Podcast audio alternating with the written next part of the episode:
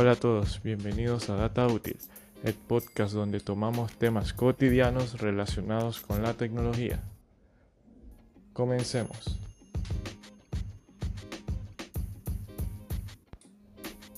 En este episodio vamos a tratar el tema que les había prometido, y es la nueva generación de consolas.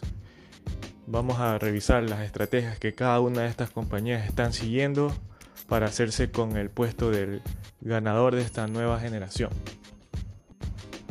Y por supuesto, al, referirme a las compañías que están dentro de esta mal llamada guerra de consolas, están Nvidia, Microsoft y obviamente Sony. Nvidia con su nueva serie de tarjetas gráficas de la serie 3000, Xbox con sus dos consolas de nueva generación que son la serie X y la serie S. Y obviamente PlayStation con su ya conocido por todas PlayStation 5. Pero antes, para ponerlos en contexto a las personas que me están oyendo y cuando me refiero al término de guerra de consolas, la gente piensa, ¿y este tipo qué le pasa? Está, está loco, ¿cómo va a comparar una generación de consolas con una guerra? Pues déjenme decirles que desde los años 80, donde se lanzó la primera consola comercial para hogares, Atari, este, desde ese entonces siempre ha habido esta disputa por quedarse con el mercado de las consolas de videojuegos caseras. Cabe mencionar que en este episodio tocaré muchas consolas que no se sabían de su existencia porque eran consolas que no llegaban al mercado sudamericano. Entonces nombraré consolas como Spectrum, la Master System, Atari Jaguar y ese tipo de consolas que para nosotros a lo mejor son desconocidas, pero eh, sí tuvieron cabida, sí tuvieron mercado en el, en el hemisferio norte, en la parte de Norteamérica y algo de Europa y Japón. Entonces, comencemos con la primera rivalidad entre consolas que no fue tan conocida y que no llegaron al mercado sudamericano, que fueron Atari y Spectrum. Eh, Atari sí tuvo mejor acogida en el mercado sudamericano, tuvo un poco más de llegada. Eh, se trató de la primera consola de videojuegos basada en cartuchos con dos mandos. Spectrum, por su lado, eh, no se basaba en mandos, sino en teclado. Era una consola, imagínense una consola de videojuegos común y corriente, con un teclado dedicado para ese tipo de videojuegos, porque en ese entonces, muy aparte de los videojuegos donde se basaba todo en controles y botones, habían videojuegos de texto, entonces donde uno tenía que escribir respuestas y ese tipo de cosas. Eran otras épocas, ¿qué les diré? Cerca de finalizar la década de los 80, apareció la salvadora Nintendo que salvó el mercado de las videoconsolas que ya estaba considerado como obsoleto debido a que Atari y otras empresas que se dedicaron a este negocio comenzaron a sacar juegos de muy baja calidad que enfurecían y decepcionaban a sus consumidores. Entonces ya cuando estaban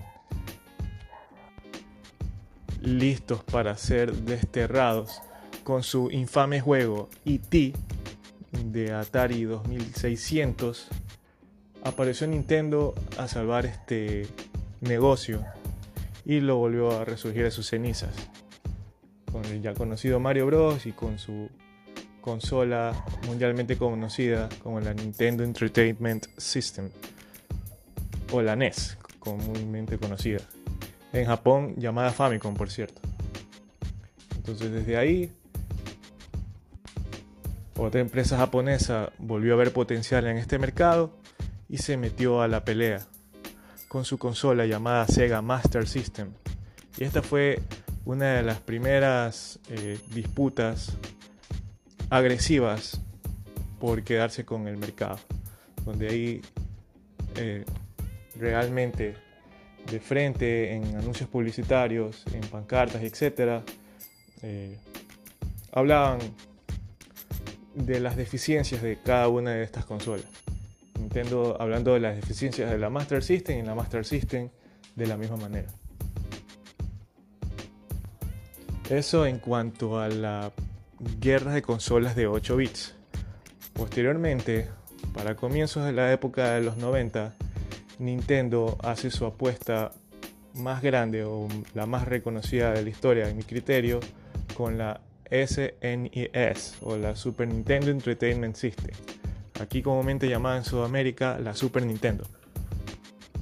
Esta consola mundialmente conocida por sus videojuegos tan queridos como Mario, como Mario Kart y muchísimos otros juegos. Fue una consola basada en 16 bits que obviamente conquistó el mercado global. Obviamente fue la ganadora de esta generación de consolas. Pese a que en Norteamérica y parte de Japón tuvo una competencia férrea, extremadamente férrea, con su competidora Sega, con su Sega Genesis. Era tan brutal que he visto anuncios publicitarios ahora poco que, que estuve investigando sobre el tema y, vi anuncios publicitarios que la gente ha atesorado en YouTube, eh, donde la estrategia de Sega fue atacar con todas las eficiencias de la Super Nintendo.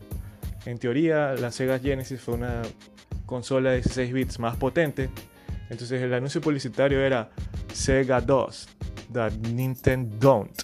O sea, Sega hace lo que Nintendo en teoría no puede hacer. Eh, con su estandarte juego Sony de Hedgehog, entonces todo ese tiempo, todo, en toda esa generación se dedicaron a, achacar, ¿no? Especialmente porque Sega fue pionero en, no restringir la censura en los videojuegos, eh, mostrar mayor capacidad, tener más aditamentos. Inclusive era posible introducir un CD dentro de la Sega Genesis y muchas otras cosas más.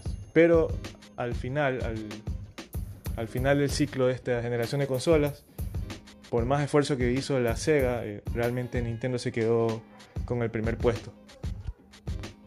Avanzamos 8 años más en el pasado y nos topamos con año 97-98. La generación posterior, la generación que vio nacer a los juegos en tres dimensiones. Estamos hablando, por supuesto, de la generación de la Nintendo con Nintendo 64, el nacimiento del gigante PlayStation y Sega con su Sega Saturno. ¿Ustedes sabían que PlayStation, antes de ser la gigante de videojuegos que es ahora, estaba, habían planificado lanzar una videoconsola conjunto de Nintendo, conjunto con Nintendo, perdón, se llamaba la Nintendo PlayStation. ¿Y cómo fue esto? Pues déjenme decirles que Sony y Nintendo habían llegado a un acuerdo comercial para producir juegos en la Super Nintendo con un aditamento que iba debajo de la consola, que iba a permitir a los usuarios utilizar CDs, porque esa era la tendencia en esa época. Pero a última hora Nintendo se echó para atrás en ese acuerdo comercial y terminó haciendo un contrato con Philips, con su Philips CDI, CDI lo extraño de este acuerdo es que Nintendo se echó para atrás tan solo semanas antes de ser anunciada la videoconsola, que ya estaba hecha, había un prototipo funcional de ella. Pero al enterarse Sony de este nuevo acuerdo de Nintendo con Philips, eh, decidió terminar el contrato y retirar toda la tecnología que había invertido con Nintendo y con esa tecnología lanzar su consola propia. Hablamos de la ya conocida PlayStation. O sea, básicamente Sony, el gigante de videojuegos que conocemos hoy en día, fue una creación de la misma Nintendo. Tal vez esto no hubiera sido posible si Nintendo nunca hubiera hecho el contrato con su competencia Philips. Pero así son las cosas. Así es la historia y de los errores se tiene que aprender, ¿no? creo que Nintendo aprendió su lección. Y obviamente en esta generación de consolas, la ganadora fue la Sony PlayStation. Ni menciono a Sega porque Sega fue una parte minoritaria del mercado de los consumidores en esta generación.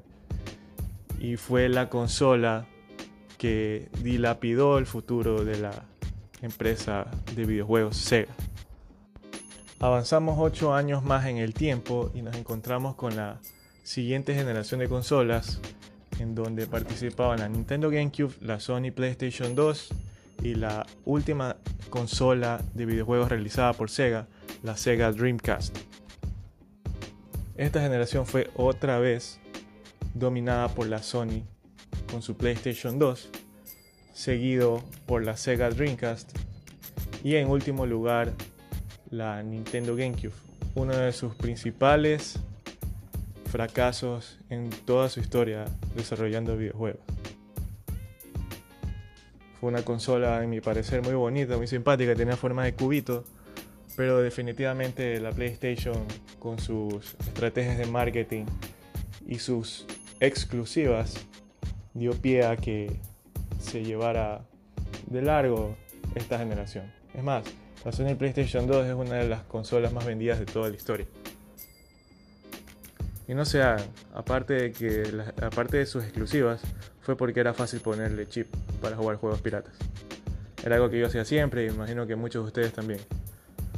Avanzamos entre 7 y 8 años más en el tiempo y nos topamos con la generación de consolas compuestas por la Sony PlayStation 3, la Nintendo Wii y un nuevo competidor, un nuevo contendiente en el mercado, ya que Sega en la consola, en la generación de consolas anteriores decidió eh, no generar, no fabricar con una consola nunca más. Eh, la Microsoft vio una oportunidad y entró en este mercado con su flamante Xbox.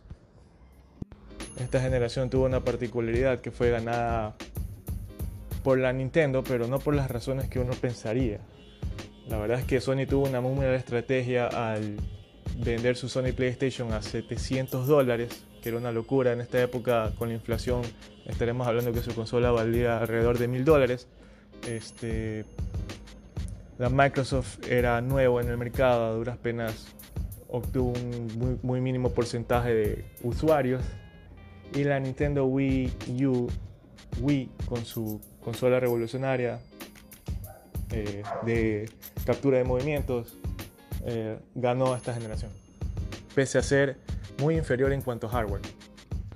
Y esto nos lleva a la última generación conocida, la que vamos dejando atrás, que se compuso por la Sony PlayStation 4, por la Xbox One X, y la Nintendo con su Nintendo Switch. Me salté la Wii U porque definitivamente la Nintendo decidió tirarle tierra a su consola Nintendo Wii U. Aún no puedo decir con certeza, pero para mí el ganador de esta generación definitivamente fue la PlayStation 4. Recuerden que la Nintendo Switch, pese a ser, pese a ser lanzada dos años atrás, es considerado una consola perteneciente a la nueva generación, ya que el ciclo de vida de la Nintendo Wii U fue reducido a la mitad debido a sus bajas ventas. Y eso nos lleva al día de hoy, con los tres gigantes. No lo meto en Nintendo porque específicamente esta consola fue lanzada dos años anteriores al 2020, entonces está como un poco en el limbo. Y sí, fue un contexto bastante largo, pero me gusta esto de las historias de las videoconsolas. Por eso me tomé mi tiempo. Ya hablaré mucho más en detalle en futuros episodios. Pero bueno, sí. La nueva generación de consolas. ¿Por qué meto a la Nvidia, que es una fabricante de tarjetas gráficas, dirán? Y pues, desde hace algún tiempo atrás, al día de hoy, eh, se creó un nuevo producto que es las computadoras gamers. Pues como todos sabrán que son computadoras gamer, pues son todas las computadoras que los niños hoy utilizan para jugar Fortnite, para jugar PUBG, para jugar Doom y todo ese tipo de juegos que se juegan en PC. La verdad es que fue un invitado no esperado, pero hacia eso iba dirigido el mercado. Entonces, hoy en día una computadora gamer se la puede considerar tranquilamente una consola de videojuegos. Es más, mucha gente que conozco o muchos entusiastas de la tecnología no utilizan consolas, sino que ponen una PC en el living room, en, la televisión de su sala, para poder disfrutar de videojuegos. Computadoras dedicadas exclusivamente para jugar videojuegos. Entonces por, por ello yo la considero ya una consola más en esta nueva generación. Entonces, sin más alargue, Nvidia, con su nueva generación. Como detalle particular, obviamente en rendimiento, en renderización de imágenes va a ser muy superior a las dos consolas antes mencionadas, la, Series X y la PlayStation 5. ¿Cuál es la dificultad? Su precio. Lamentablemente, tanto rendimiento tiene su costo. Entonces, lo que te cuesta una tarjeta gráfica es lo que básicamente te va a costar una PlayStation 5, una Xbox Series X, una Xbox Series S. Pero obviamente en cuanto a rendimiento va a ser por mucho superior a las otras consolas antes mencionadas. Aunque no tanto. Si uno se pone a pensar bastante en calidad-precio, eh, me parece que raro que lo diga porque yo soy pro PC Master Race, o sea, pro computadoras gamer. En calidad-precio, yo creo que mucho más eficiente va a ser comprarse una videoconsola que armarse una computadora gamer. Ahora, en cuanto a las muchas polémicas que, lleva, conlleva esta nueva generación de tarjetas gráficas de Nvidia, está, en primer lugar, sus precios. La serie anterior, la serie 2000, con su gráfica 2080 o 2070, se puede observar una reducción absurda de precios en relación a la serie posterior. ¿A qué se debe esto? A que definitivamente Nvidia entendió que su principal fuerte, su principal mercado de consumidores de sus tarjetas gráficas son los gamers, los PC gamers. Entonces, para poder competir con los precios absurdos de sobre todo Xbox, tuvo que verse obligada a bajar drásticamente sus precios. Entonces, para una persona que adquirió una gráfica de la generación anterior, que estaba orgulloso de su PC Master Race, de su potencia, eh, a día de hoy se ve traicionado por Nvidia. Imagínense ustedes que compran carro último modelo del año pasado, ¿verdad? Con todos los lujos posibles, con el mejor rendimiento, con todo lo, mejor que, se puede, que el dinero puede comprar. Y, el, y este año o el próximo año sacan una versión mejorada en todo sentido, pero a la mitad del precio que pagaste por el carro que tú tenías. Entonces, básicamente eso es lo que le han hecho a los clientes de las nuevas gráficas de Nvidia. Entonces, eso ha generado un poco de polémica por parte de los consumidores. Y la segunda es que han prometido con esta generación duplicar el rendimiento de la generación anterior. Pero como ya se pudo ver en los benchmarks, y por eso es que me demoré en los benchmarks, eh, se pudo ver que el rendimiento no era tanto así, que era más una estrategia publicitaria que los números reales, ¿no? Los números que realmente reflejaban si era o no así. Y, se ve en los resultados obtenidos que no es tanto así, pero eh, de todas maneras está esa mejora de rendimiento. Básicamente lo que te están diciendo es que la, la tarjeta gráfica de gama media de este año va a ser igual o mejor que la mejor tarjeta gráfica que se pudiera adquirir el año pasado con la serie 2080. Pero definitivamente, adquieras la tarjeta gráfica que adquieras en esta nueva generación de Nvidia, obtendrás lo mejor que, el mejor rendimiento en videojuegos que puedas obtener. Definitivamente en cuanto a performance, Nvidia está por encima de las consolas de videojuegos caseras de la actual generación o de la futura generación, no sé ni cómo llamarlo. Porque ya en diciembre las presentan, en noviembre las presentan, entonces no sé si son actuales o futuras. Ahora nos toca hablar de la PlayStation 5. Pues PlayStation 5 va a continuar con la estrategia que ha venido utilizando durante esta última década, ¿no? Eh, la cual consiste en exclusivas de videojuegos, consiste en un mejor hardware. Esta vez han utilizado una nueva tecnología en sus tarjetas en sus tarjetas gráficas y en su memoria de almacenamiento que va a tener una mayor velocidad de lectura, que va a poder renderizar al mismo tiempo environments gigantescos, ambientes gigantescos. Entonces, ellos confían en esa estrategia, con un modelo de suscripción. Y más nada, realmente los que tuvieron la generación anterior eh, van a ver un cambio muy poco significativo en esta generación en cuanto al modelo de negocio. Lo que sí se va a notar obviamente son la calidad de las gráficas que va a mejorar y las exclusivas que son espectaculares. Y bueno, y eso es lo que apuesta PlayStation en esta generación de consolas que está por venir. No puedo alargarme más en el tema porque PlayStation no ha sido muy explicativo. Se necesita ya tenerlos ahí para medir su rendimiento.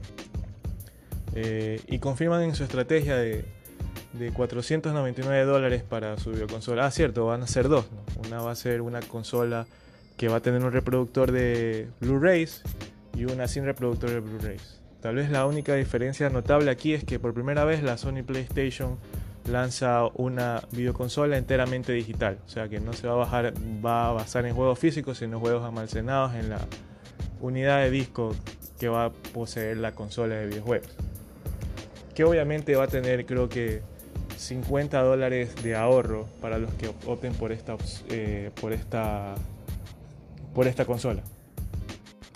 Y por último, dejé para el último Xbox porque me parece la estrategia más interesante de las tres.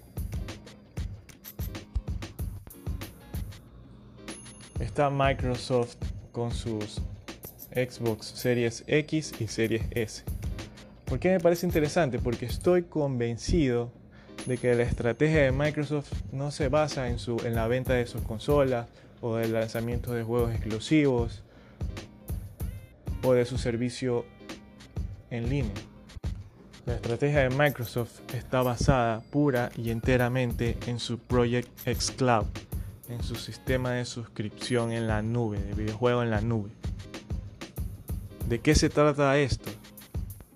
Pues así, como su nombre lo indica, Microsoft está tratando de llegar a la mayor cantidad de usuarios slash dispositivos posibles. Es algo así como Netflix, pero en videojuegos. Un servicio de streaming de videojuegos basados en tecnología en la nube, donde literalmente tú vas a poder streamear tu videojuego en cualquier dispositivo que tengas, tu celular, tu tablet, tu computadora, Así tu computadora no sea de última tecnología, no sea una PC gamer, con tal que tenga un navegador, vas a poder streamear tu videojuego. Al igual que cuando quieres observar una película en Netflix. ¿Y por qué creo yo que esa es la estrategia a la que Microsoft apunta para ganar esta generación?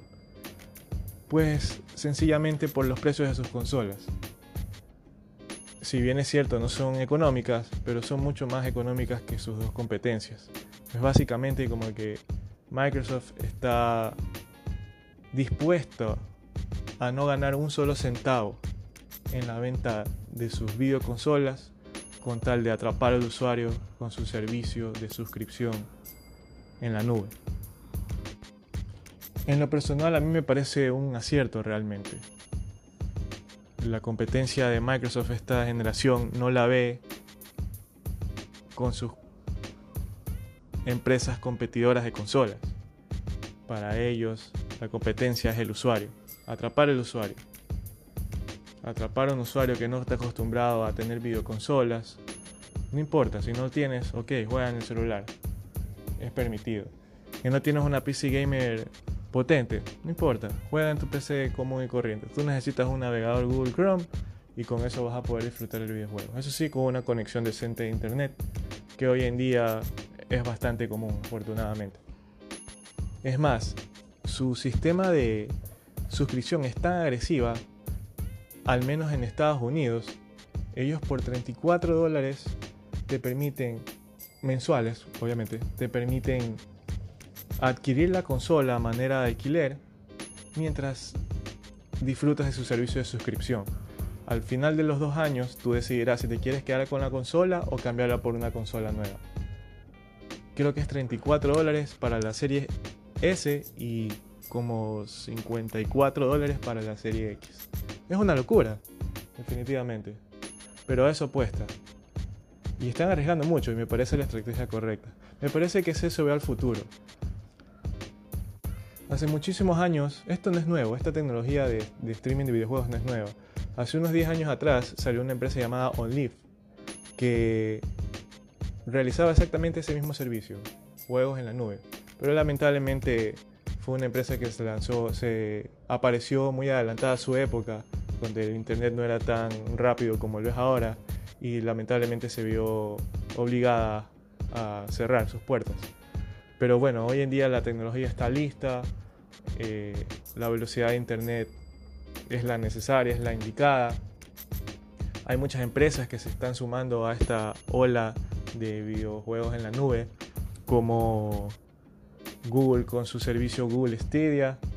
Y, y recientemente esta semana se anunció que Amazon se trepa al bote de los videojuegos en la nube con su servicio Luna, Luna Streaming. Pero bueno, solo el tiempo dirá al fin y al cabo qué compañía fue la que realizó la mejor estrategia para quedarse con el puesto de la consola más vendida en nuestra nueva generación. Se me quedaron muchos más detalles por analizar, pero ya estoy viendo que estoy casi por los 30 minutos de podcast, se me hizo muy largo, pero es un tema que a mí me apasiona mucho.